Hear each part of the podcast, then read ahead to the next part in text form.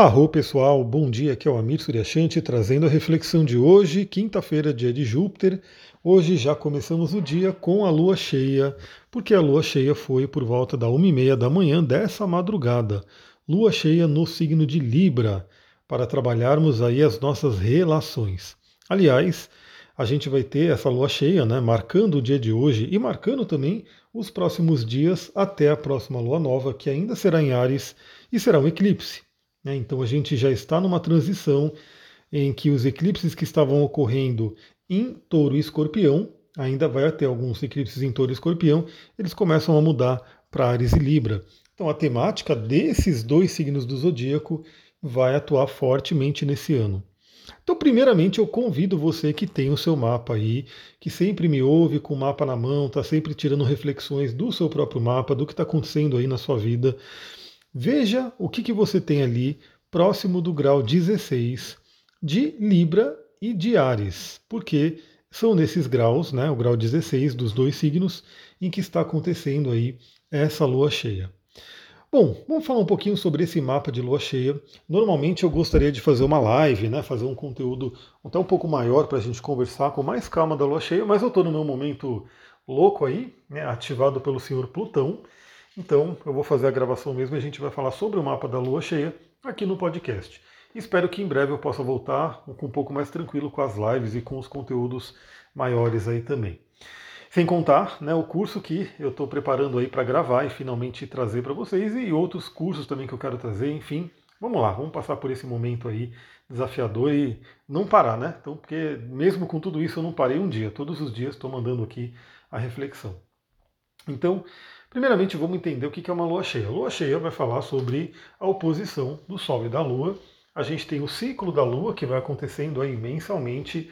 Então, se a gente pegar aquele resumão para falar sobre o ciclo da Lua, na Lua nova, os dois luminares, Sol e Lua, se encontram no mesmo signo, trabalham fortemente a energia daquele signo. A área do mapa, do nosso mapa, que recebe essa energia da Lua nova, recebe muita força ali para o plantio de sementes. Depois a gente tem aí a lua crescente, que traz aí um atrito para o crescimento, traz aí um, empurrão ali para o crescimento. Na lua cheia, a gente tem aí a colheita daquilo que a gente plantou, a gente tem a demonstração daquilo que a gente tem plantado. Depois entra a lua minguante, e a lua minguante vai trazendo aí a finalização, os aprendizados do ciclo que passou, e chegamos aí numa próxima lua nova. Veja que tudo é cíclico na natureza, no universo, pessoal, tudo é cíclico. Né? A gente acorda de manhã, vive aí o nosso dia, né? aí acorda, vai recebendo uma energia, né? algumas pessoas talvez acordam um pouco mais sonolentas, aí de repente toma lá o seu café, de repente no meio da manhã tem aí essa energia mais crescente, né? começa a ter aí mais força para o trabalho, depois vai chegando aí o final da tarde, início da noite, começa a vir aquela energia minguante, né? aquele momento de um cansaço, já não conseguir fazer tanta coisa, e a gente vai e dorme para poder reiniciar no dia seguinte esse ciclo. Né? E veja que se você ficar um dia sem dormir, isso vai bagunçar fortemente né, todo o seu organismo, tanto sua mente quanto o seu organismo físico. Então são ciclos, e a gente está no ciclo de lua cheia agora, né, na fase da lua cheia, que tende a demonstrar algumas coisas. Então, tende a demonstrar principalmente aí esse arquétipo libriano, como que estamos nos nossos relacionamentos, como estão os relacionamentos na nossa vida. Veja como são importantes os relacionamentos. A gente tem que entender que é, a energia de Ares é muito importante, a energia do eu, ela não pode ser esquecida. Aliás, nessa né, energia da lua cheia, a gente tem um peso maior para Ares, porque temos ali tanto o Sol quanto o Júpiter, e o próprio Quiron está ali também juntinho. E do outro lado, né, do outro lado da corda, tem somente a Lua no signo de Libra. Então, a gente tem sim que pensar na gente, a gente tem que cuidar do nosso eu, mas a gente tem que saber que a gente não está sozinho nesse mundo, nesse universo, a gente conta com o outro. E às vezes, né, como eu falei, né, alguns dias atrás, a gente tem aí, vê a importância dos relacionamentos, tanto naqueles momentos de felicidade, de alegria, onde a gente tem alguém para poder compartilhar nossa felicidade, eu estava terminando, terminei, né? Eu vou compartilhar lá nos stories. Aliás, você que não me segue no Instagram, segue lá, arroba astrologitantra, eu vou compartilhando algumas coisas ali. Eu gosto de compartilhar alguns livros que eu finalizo, né? Para vocês verem o que, que eu estou aprendendo, o que, que eu estou lendo e, inclusive, né, usando para trazer esses conhecimentos aqui para vocês. E ontem eu terminei o livro Hábitos Atômicos, do James Clear. um livro bem aí é, recomendado hoje em dia, né? Vai falar aí sobre a performance, os hábitos e assim por diante. E uma última parte que eu li no, no livro eu achei interessante, ele falando né, de quando ele começou a escrever os textos dele e quando ele chegou lá a mil inscritos né, no canal dele, enfim, ele ficou muito feliz, falou para a namorada, falou para a família, falou não sei o quê e comemorou com as pessoas. Então, olha essa marca aí, né? Quando você está feliz, você ter pessoas por perto que você possa compartilhar a sua felicidade, essa felicidade ela aumenta, ela multiplica. Da mesma forma, quando você tem momentos desafiadores, quando você está numa dificuldade, se você tem pessoas que você pode contar com elas nesse momento, a gente tem uma diminuição da dor, uma diminuição do sofrimento. Olha que interessante, pessoal. Olha como a dinâmica dos relacionamentos, o signo de Libra, é muito interessante. Porque se você está vivendo algo bom e você compartilha com outro, você multiplica aquela energia do que é bom. Se você está vivendo algo ruim, você tem alguém que possa te ajudar, que você possa contar com aquela pessoa, você diminui aquilo que é ruim. Olha que interessante essa equação, hein? Uma coisa muito, muito legal. Então a lua cheia em Libra vem pedir para a gente iluminar a área de relacionamentos na nossa vida.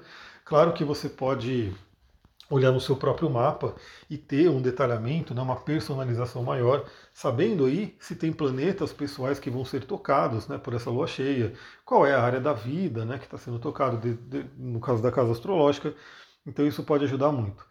Mas o que, que a gente pode ter? Né? Primeiramente, a lua cheia ela tende a demonstrar, ela tende a transbordar aquilo que às vezes está ali latente na gente. Então, às vezes você tem algumas questões inconscientes com relação ao relacionamento e nessa lua cheia elas podem vir à tona, elas podem ser demonstradas.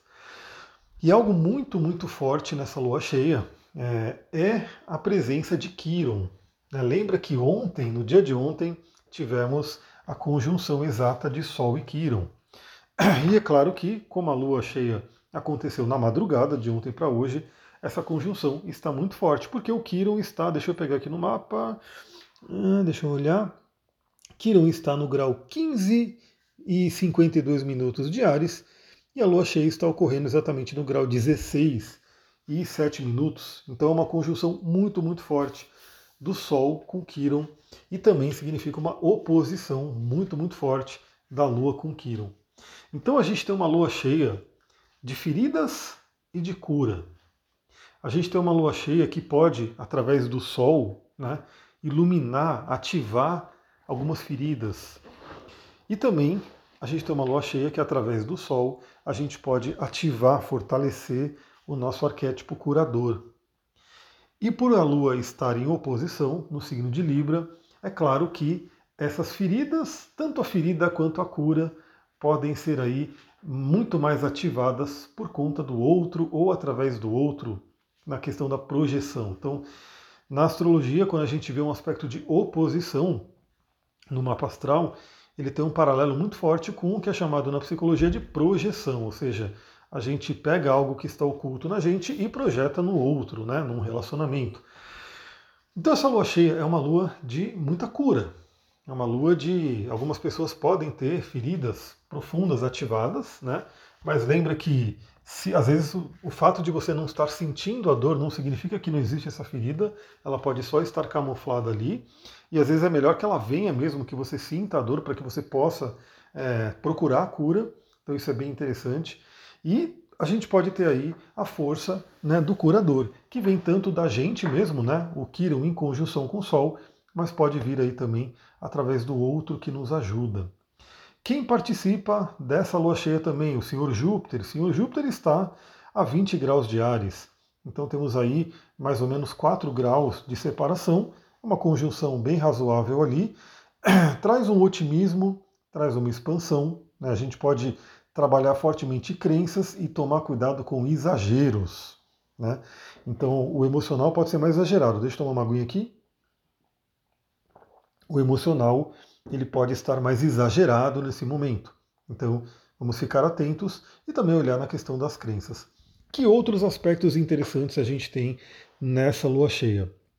Bom, o primeiro que eu quero comentar é o Mercúrio, que acabou de entrar no signo de Touro e está fazendo aí bons aspectos, principalmente com Saturno e também com Marte. Marte também faz um bom aspecto com Saturno, o que forma o chamado grande sexto, é um aspecto de poder, onde a gente pode utilizar todo o nosso poder emocional, né, a energia da emoção, para poder realizar, né, através do Mercúrio em touro, realizar questões materiais.